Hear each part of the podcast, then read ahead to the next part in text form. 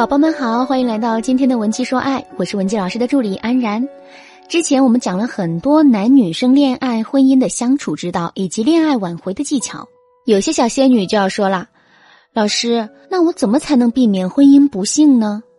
很多女生啊，在恋爱、结婚前，光是顾着眼前的甜蜜，没花时间和心思去判断对方的性格、人品、三观是否和你合适。结婚后发现这和你想要的生活相差甚远，甚至有的女生会觉得丈夫和结婚前后完全是变了一个人，导致了恋爱婚姻不幸福。即便我从事的是情感挽回的工作，但是还是希望每个小仙女都少经历一些波折，快点收获到自己的幸福。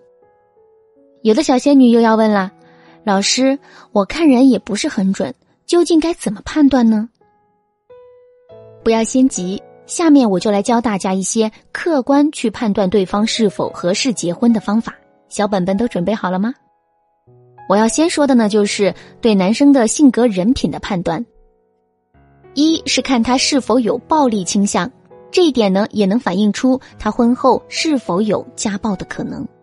其实，暴力倾向不仅是肢体上的体现，在对方的情绪以及语言态度上也是有迹可循的。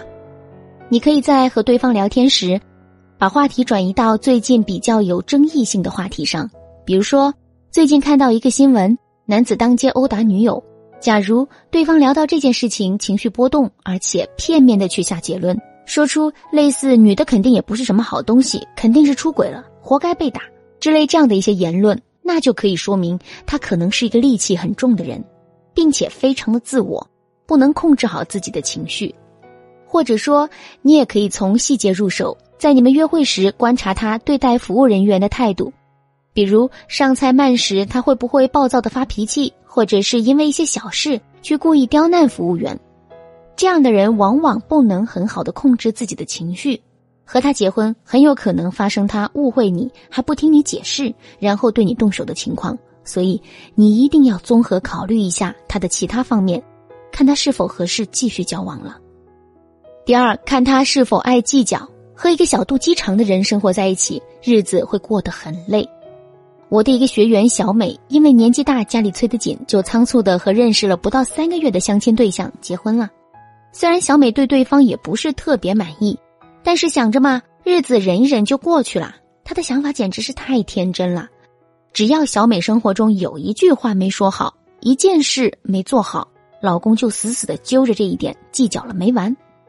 就连看个电视剧，两人对剧情理解不一样，男生就一定要和他争个输赢。事事如此，小美最终还是无法忍受压抑的生活，选择了离婚。所以，如果一个男人因为你的一句无心之失，他也能够计较个没完，跟你有了分歧，就一定要说服你，说服不了就强行争赢你，什么事都跟你分得清清楚楚的，生怕你会占了他的便宜。那你就得好好考虑一下，他还能不能改变？如果不能，将来的日子该怎么过？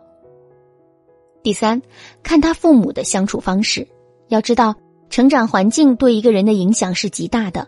我的瑜伽教练山妮通过朋友介绍认识了阿杰，阿杰各方面条件都不错，而且对山妮也是很绅士。唯一的缺点可能就是偶尔有一些大男子主义。两人恋爱一年左右时，阿杰就提出带山妮见父母。本来呢，他还特意的精心打扮了一番，准备好好在未来公婆面前表现表现。结果只在男生家待了一天，他就决定和男生分手了。因为山妮发现他的母亲在家里就像个女仆一样，被他父亲呼来喝去。中午做饭的时候，山妮怕伯母忙不过来，就想叫上女友一起去厨房帮忙。